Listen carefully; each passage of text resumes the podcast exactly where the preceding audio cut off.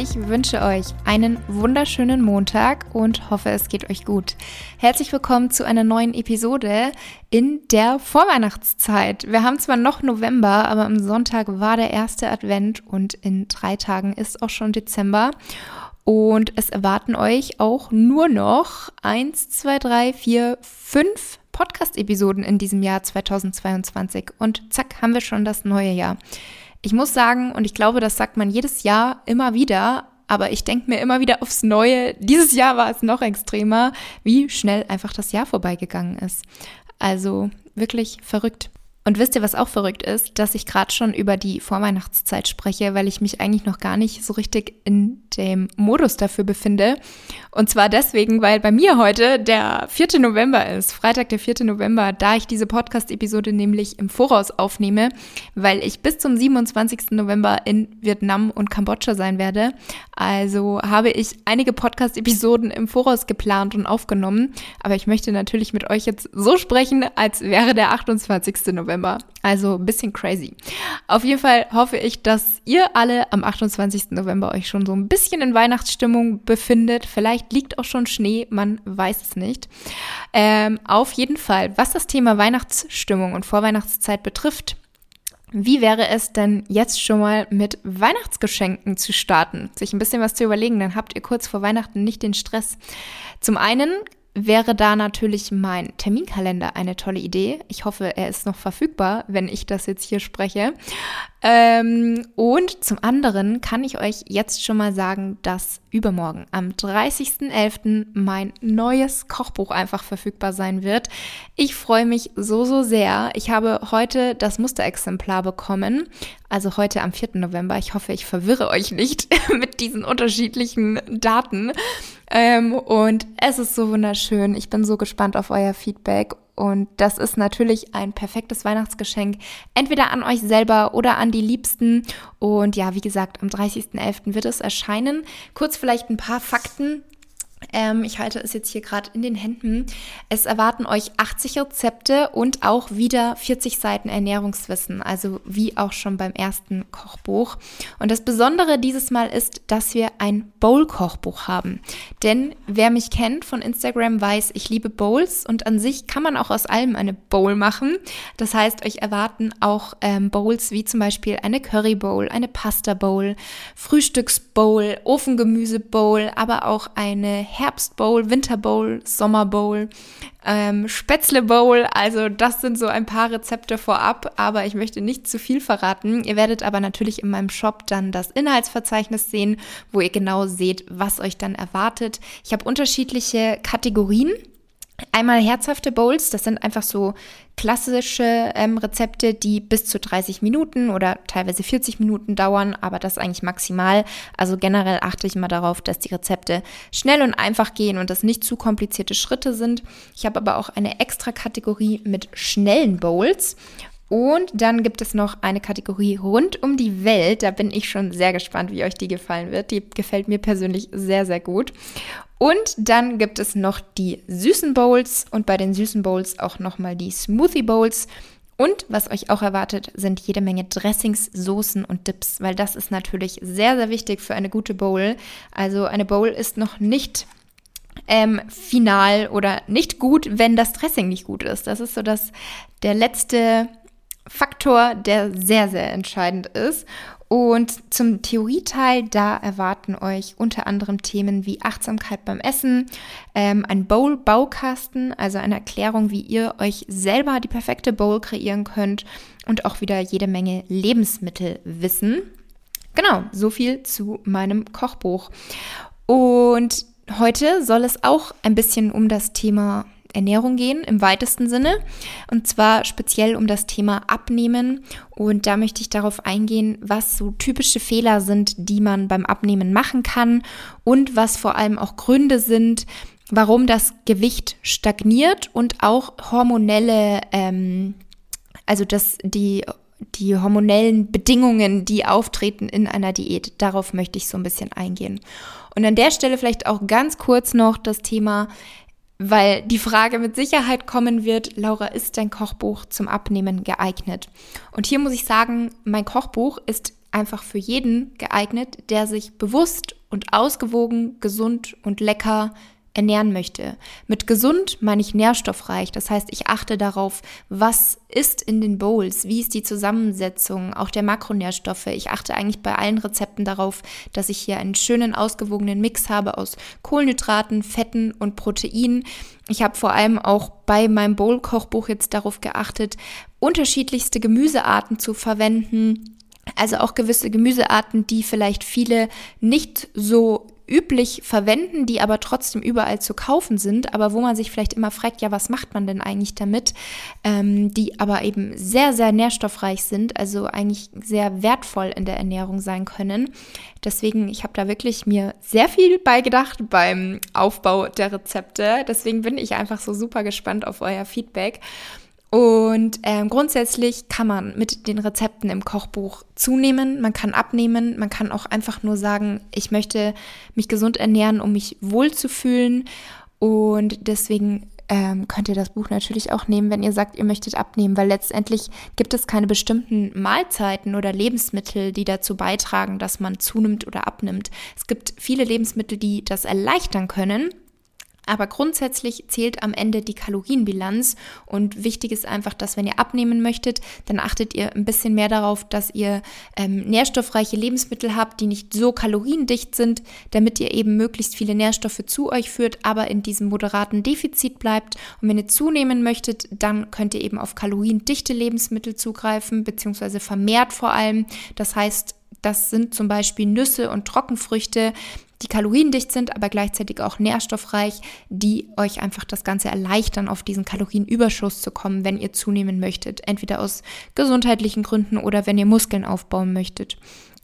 Und deswegen ähm, kann man da gar nicht immer sagen, Lebensmittel sind gut oder böse. Und egal, ob man zunehmen möchte oder abnehmen möchte, bin ich kein Fan davon, sich irgendwas zu verbieten oder zu verzichten, weil gerade auf lange Frist, also auf lange Sicht gesehen, ähm, macht das einfach keinen Sinn, also ist nicht nachhaltig. Und wenn ihr eine Diät macht, auch dann dürft ihr euch sowas gönnen, natürlich in Maßen und bewusst. Und wenn ihr zunehmen möchtet, dann könnt ihr eben bewusst, ähm, aber vermehrt auf sowas zugreifen, weil ihr einfach sagt, hey, das liefert mir jetzt Kalorien, das passt noch rein, ich habe meinen Körper mit Nährstoffen versorgt, darauf habe ich jetzt Lust und ich brauche eh einen Kalorienüberschuss, von daher super. Das als kleiner Exkurs am Anfang. Und jetzt würde ich aber sagen, wir starten mit dem Thema, was ich mir für heute überlegt habe, und zwar Gründe für die Gewichtsstagnation in einer Diät. Erster Grund dafür kann sein, du schätzt deine Kalorien nur. Das heißt, du bist vielleicht gar nicht oder nicht mehr im Defizit.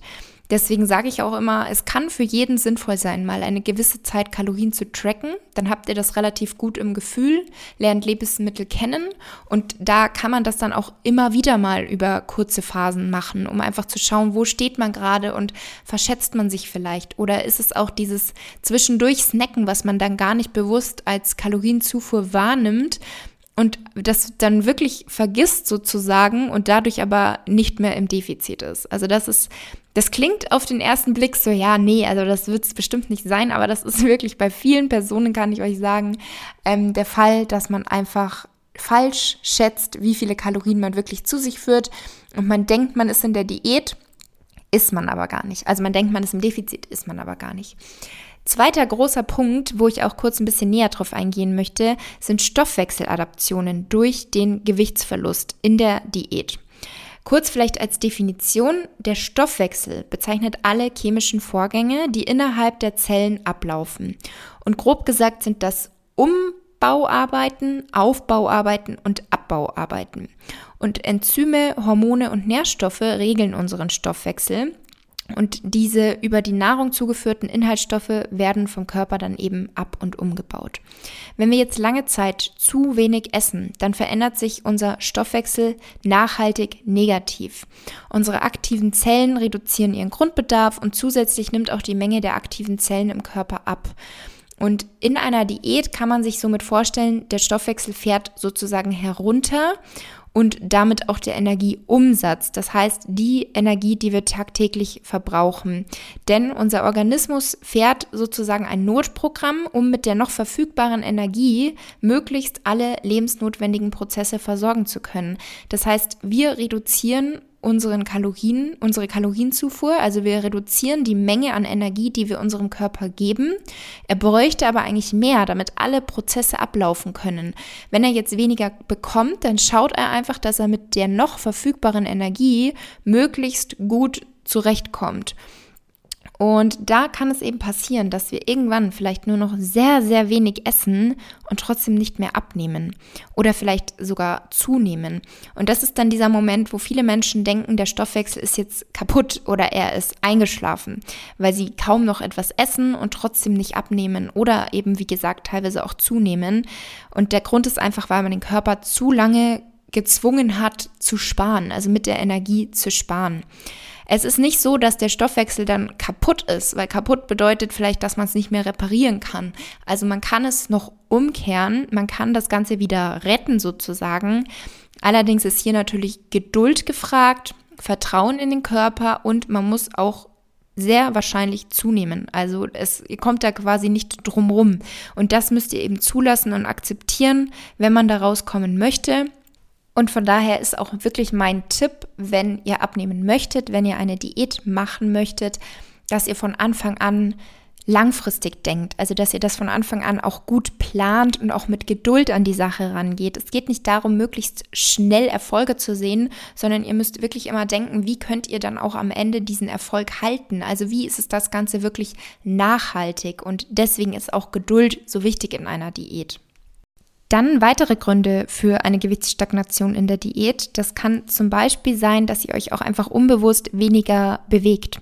Das nimmt man häufig gar nicht wahr, aber das können auch schon so kleine Bewegungen sein. Also es geht gar nicht um irgendwie bewusste Spaziergänge, sondern auch so die Gestik oder wenn man irgendwie sitzt und vielleicht so ein bisschen immer wieder sich bewegt, dann kann es sein, dass diese unbewussten kleinen Bewegungen auch in einer Diät einfach weniger werden und dann verbraucht man natürlich auch weniger. Und wenn dann die Kalorienzufuhr nicht angepasst wird, kann es natürlich sein, dass man nicht mehr im Energiedefizit ist, was man aber vielleicht dachte. Und genau, das kann eben auch ein Grund sein, dass man nicht mehr abnimmt. Das, dann ist es auch so, dass wenn wir weniger essen, dann wird natürlich auch weniger verdaut und damit wird auch wiederum weniger Energie verbraucht. Und zwar ist das dann der sogenannte ähm, Thermic Effect of Food. Ähm, auch ein Grund kann sein der Verlust von Muskelmasse, gerade dann, wenn man die Diät ohne Krafttraining und auch, also entweder und oder einer auch zu geringen Proteinzufuhr macht. Denn an sich ist ja das Ziel eigentlich in einer Diät, dass man möglichst die Muskulatur erhält und Fett verliert.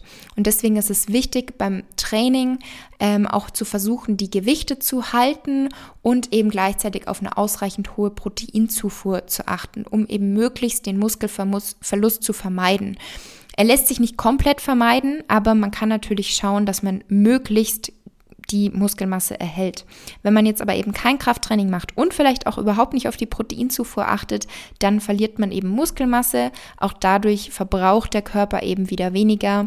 Und wenn man dann die Kalorienzufuhr nicht anpasst, dann ist man nicht mehr im Defizit. Ein weiterer Grund, warum man vielleicht nicht mehr abnimmt in der Diät, kann auch sein, dass man zu wenig isst. Und das klingt jetzt für manche vielleicht irgendwie unlogisch oder widersprüchlich, denn eigentlich ist ja die besagte goldene Regel, die Kalorienbilanz entscheidet. Das heißt, wenn wir weniger Kalorien zu uns führen, als wir verbrauchen, nehmen wir ab. Das heißt, wenig essen, Mahlzeiten auslassen, klingt eigentlich nach einem schnellen Erfolg. Und wenn wir eben mehr essen, als wir im Durchschnitt verbrennen, dann nehmen wir ja zu. Wichtig ist hier an der Stelle auch ganz kurz nochmal, das passiert nicht durch einzelne Tage. Also nur weil man mal ein, zwei Tage im Defizit ist oder ein, zwei Tage mehr gegessen hat, als man verbraucht, dann nimmt man nicht sofort zu oder ab, sondern das muss man echt immer über einen längeren Zeitraum sehen. Und gerade auch wenn man versucht, sich sehr bewusst zu ernähren, intuitiv und auf den Körper hört, dann pendelt sich das in der Regel auch ein.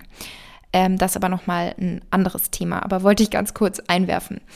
Das Problem bei diesem zu wenig Essen oder auch den Mahlzeiten auslassen ist einerseits gar nicht, dass man dann wahrscheinlich nicht abnimmt, sondern dass man es eben langfristig nicht so durchführen kann. Also man wird sehr wahrscheinlich früher oder später Heißhunger entwickeln Und zwar gerade dann, wenn man eben zu wenig gegessen hat, also Thema Mahlzeiten auslassen oder eben total unregelmäßig essen, wenn man sehr nährstoffarm gegessen hat und wenn man eben lange und exzessiv in einem Defizit war. Dann kommt es sehr, sehr häufig zu Heißhunger, generell einfach zu einem nicht guten, gesunden Essverhalten, was eben auch nicht zu einer langfristigen, nachhaltigen ähm, Gewichtsabnahme führen kann und auch nicht wahrscheinlich zum Wohlbefinden und Glücklichsein beiträgt, sondern man wird einfach merken, das Essverhalten ist irgendwie gerade nicht in der Richtung, in der ich es eigentlich hätte, so dass man einfach glücklich und zufrieden und locker essen kann, sondern man hat immer wieder Verbote und immer wieder Phasen von Diäten. Und so sollte es aus meiner persönlichen Sicht langfristig eben nicht sein. Da gehe ich aber auch ganz am Ende der Episode nochmal ein, was so meine Tipps eigentlich sind, die ich euch sehr, sehr gerne mitgeben möchte. Und jetzt an dieser Stelle wollte ich mit euch auch noch über die mit der Diät zusammenhängenden hormonellen Veränderungen sprechen. Denn eine lange Diät bedeutet natürlich für unseren Körper, wir sind über einen längeren Zeitraum im Kaloriendefizit und das wiederum bedeutet Stress für unseren Körper. Und zu viel Stress in Kombination mit einer zu geringen Kalorienzufuhr und das über einen längeren Zeitraum hat keine positiven Effekte auf unsere Hormone. Und da möchte ich jetzt kurz auf zwei Hormone, die vielleicht viele von euch auch vom Hören sozusagen kennen, eingehen. Zum einen Cortisol ist sicherlich den meisten von euch bekannt als das Stresshormon.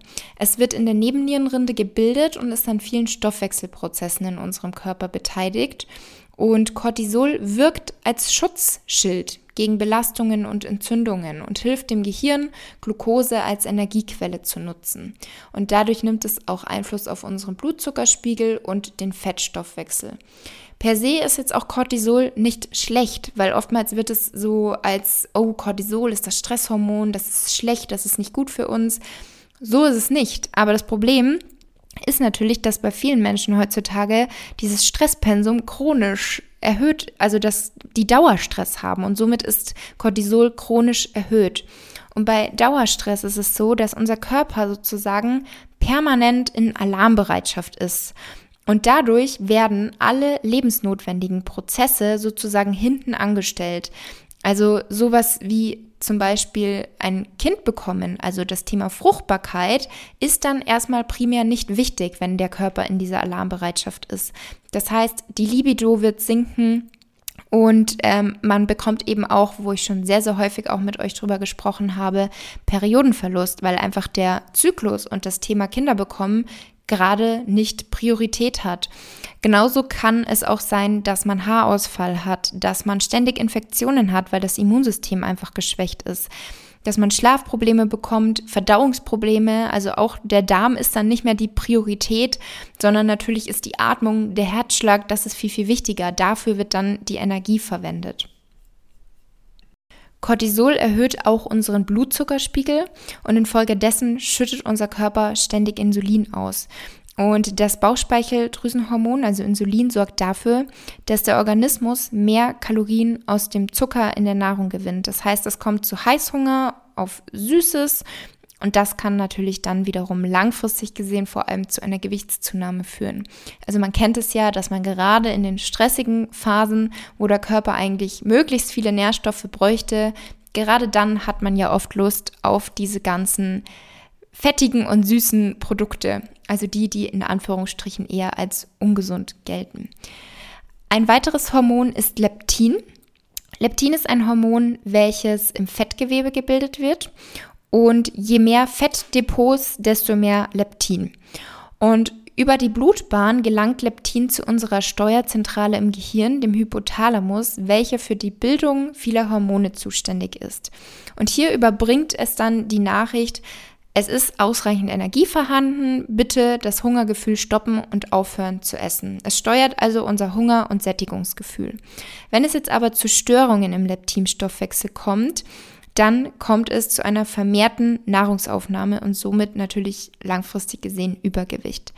Bei vielen übergewichtigen Personen ist es so, dass diese eigentlich einen hohen Leptinspiegel im Blut haben und dennoch kein, ausreichend, ähm, kein ausreichendes Sättigungsgefühl verspüren. Und zwar möglicherweise wegen einer Leptinresistenz. Das heißt, die Rezeptoren im Gehirn entwickeln eine Resistenz gegen dieses Hormon aufgrund zum Beispiel stark industriell verarbeiteter Produkte, dem Kalorienüberschuss, fehlender Bewegung. Also so ein kleiner Teufelskreis ist das dann sozusagen. In einer Diät ist es jetzt so, also Zusammenhang Leptin und Diät. Wir haben viel Stress, natürlich bedingt durch das Defizit alleine schon, dann häufig auch gepaart mit einem hohen Sportpensum, vor allem wenn es sehr, sehr viel Cardio-Training ist, dann bedeutet das Ganze natürlich für unseren Körper viel Stress. Und dann auch noch vielleicht im schlimmsten Fall diese Crash-Diät, das heißt ein sehr, sehr hohes Defizit, wo eventuell auch gar nicht regelmäßig gegessen wird, Mahlzeiten werden ausgelassen, viel Sport, zu wenig Kalorien. Das kann dazu führen, dass wir einen Leptinmangel haben. Und generell führen diese Faktoren natürlich dazu, dass unser Hormonhaushalt so ein bisschen aus dem Gleichgewicht fällt. Denn wenn wir jetzt unsere Nahrungsaufnahme stark reduzieren, dann wird auch, noch, auch nur noch wenig Leptin ausgeschüttet. Und deshalb bleibt dann das Sättigungsgefühl aus und unser Stoffwechsel fährt herunter. Grundsätzlich ist das natürlich ein guter Überlebensmechanismus in Hungersnöten. Also wenn zu wenig Energie vorhanden ist, dann kommt eben das Hungergefühl, damit wir Nahrung aufnehmen und gleichzeitig spart aber eben auch der Körper Energie ein durch die Stoffwechselreduzierung. Früher oder später kommt es dann aber eben zu Heißhungerattacken und nach einer Diät zum sogenannten Jojo-Effekt, weil man eben in alte Essgewohnheiten wiederfällt oder eben diese Fressattacken hat, weil man kein gutes, nachhaltiges Essverhalten hatte. Und wenn es jetzt soweit kommt mit dem Thema Leptin, was kann man dann tun? Also an der Stelle ist natürlich mein Tipp, dass man einfach Crash-Diäten vermeidet. Also dass man wirklich auf ein moderates Defizit setzt und den Körper mit essentiellen Nährstoffen versorgt. Also das wirklich einfach sicherstellt. Dass man regelmäßig Diätpause macht, also ein, zwei Wochen auf Erhalt ist und dann erst wieder zurück ins Defizit geht. Denn diese Diätpausen oder auch ein Refeed Day oder mehrere Refeed Days, also eine Refeed Phase, das sind Phasen mit erhöhter Kalorien und vor allem auch erhöhter Kohlenhydratezufuhr, was wiederum den Leptinspiegel normalisieren kann. Also das hat eine positive Wirkung auf den Leptinspiegel. Deswegen sollte man das in einer Diät wirklich regelmäßig einplanen. Also High Carb, viele Kohlenhydrate und moderat Protein und eher niedrige Fettzufuhr. Das kann dazu führen, den Leptinspiegel eben wieder zu normalisieren in einer Diät, weil er eben in diesem Kaloriendefizit herunterfällt. Und auch ganz, ganz wichtig generell einfach beim Thema gesunder Lebensstil, aber eben auch primär in einer Diät, ist das Thema Schlaf. Schlaf steigert den Leptinspiegel und somit ist auch ein ausreichend guter Schlaf enorm wichtig für ein stabiles Körpergewicht. Und damit kommen wir jetzt auch schon zu meinen finalen Empfehlungen oder Tipps für eine gute Diät. Punkt Nummer eins, eine Diät sollte auf einer ausgewogenen, nährstoffreichen Ernährung basieren. Also eine einseitige Ernährung oder sogar eine Mangelernährung, wenn einem dann gewisse Nährstoffe fehlen, das ist super gefährlich. Also gerade wenn man im Defizit ist, sollte man noch mal mehr darauf achten, den Körper sehr sehr gut mit Nährstoffen zu versorgen.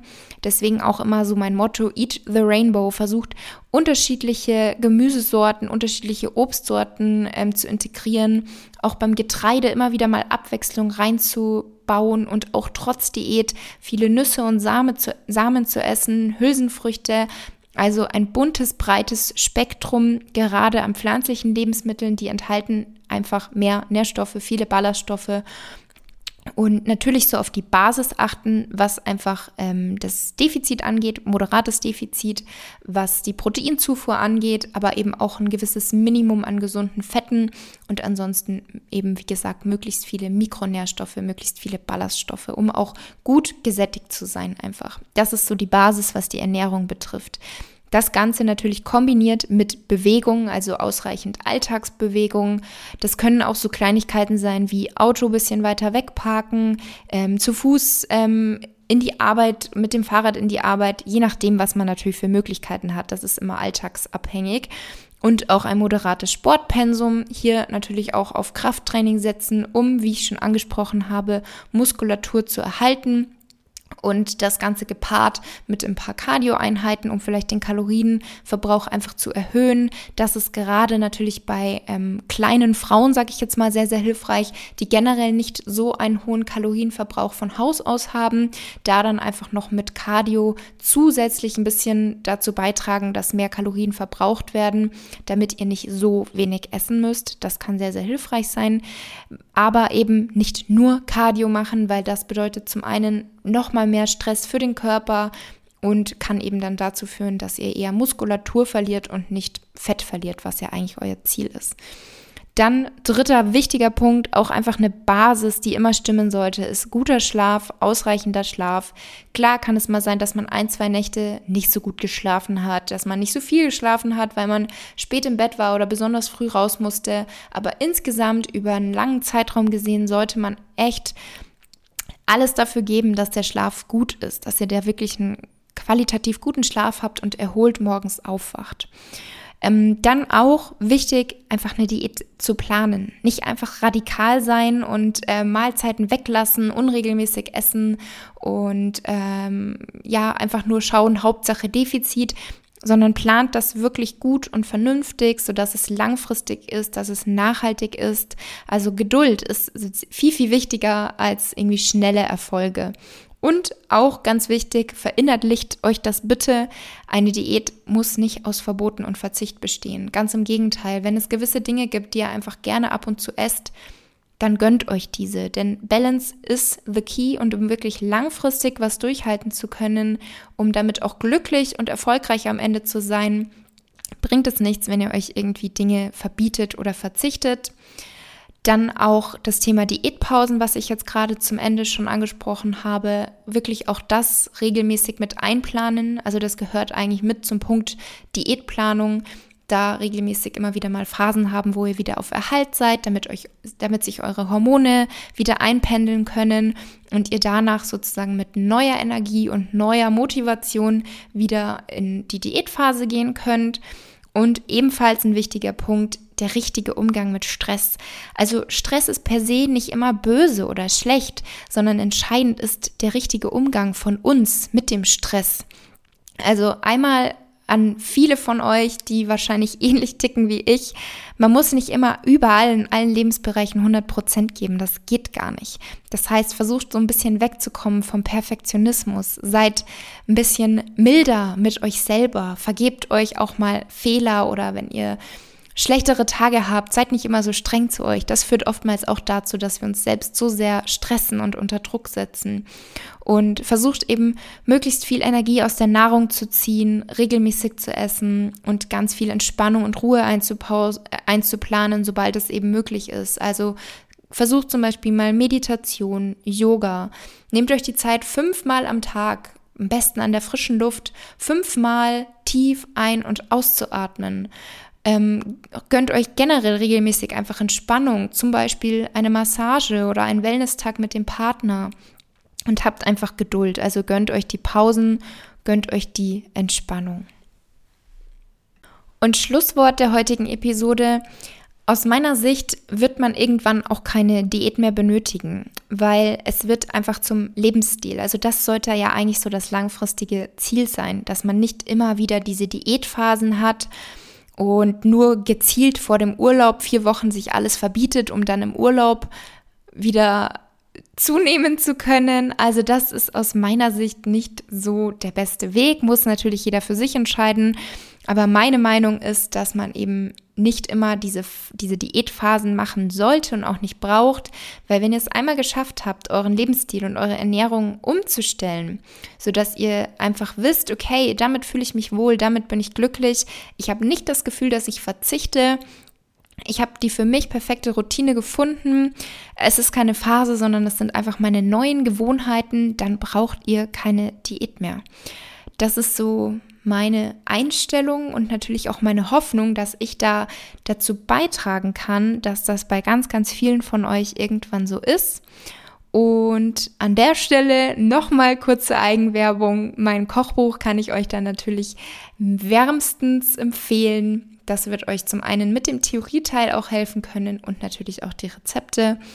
Und genau, das war mein Schlusswort. Ich hoffe, die Episode hat euch heute geholfen und gefallen. Ich wünsche euch noch eine wunderschöne Restwoche. Freue mich auf euer Feedback. Freue mich natürlich wie immer auch über eine Bewertung von euch bei Spotify oder Apple Podcasts. Und ja, macht's gut. Bis nächsten Montag.